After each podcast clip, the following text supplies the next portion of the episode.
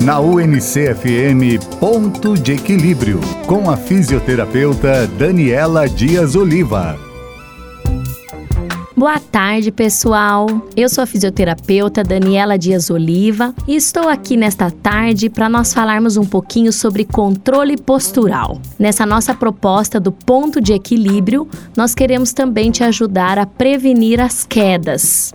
Muitas pessoas caem e acreditam que tropeçaram ou que também tiveram algum mal súbito um desmaio, mas às vezes isso pode ser um probleminha do controle da postura. E o que é esse controle postural? Quando o cérebro recebe as informações do ambiente para ajustar o corpo na posição em pé e ter equilíbrio para ir trocando os passos, há todo um comando que é feito através dos impulsos que entram pelos olhos, a pessoa enxerga onde está passeando, caminhando, pelo labirinto, que é esse sistema vestibular que fica dentro dos ouvidos, das orelhas, e também pelos receptores que estão no joelho, no tornozelo, no quadril. Ou seja, para que o cérebro saiba qual que é a posição da pessoa enquanto está caminhando, o organismo vai pegando informações por meio dos olhos, do labirinto e das pernas e pés.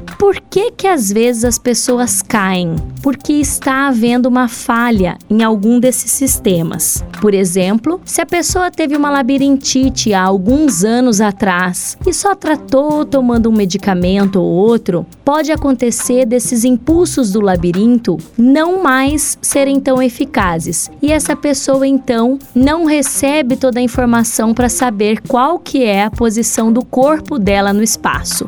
Pode ser que ela tenha uma cabeça meio vazia, uma sensação que os olhos estão tremendo e isso gere um desequilíbrio. O desequilíbrio pode gerar as quedas. Então, se você tem desequilíbrio, andou caindo esses últimos dias, comece a prestar atenção. Como é que será que estão os seus impulsos de sensação do corpo no espaço? Será que está tudo ok? Se você não está muito bem, vai acompanhando essas dicas que a gente vai dando no ponto de equilíbrio, todas as tardes com você. E se você tem alguma dúvida e quiser mandar uma mensagem pelo WhatsApp 999890647, amanhã eu respondo para você. Um abraço e boa tarde.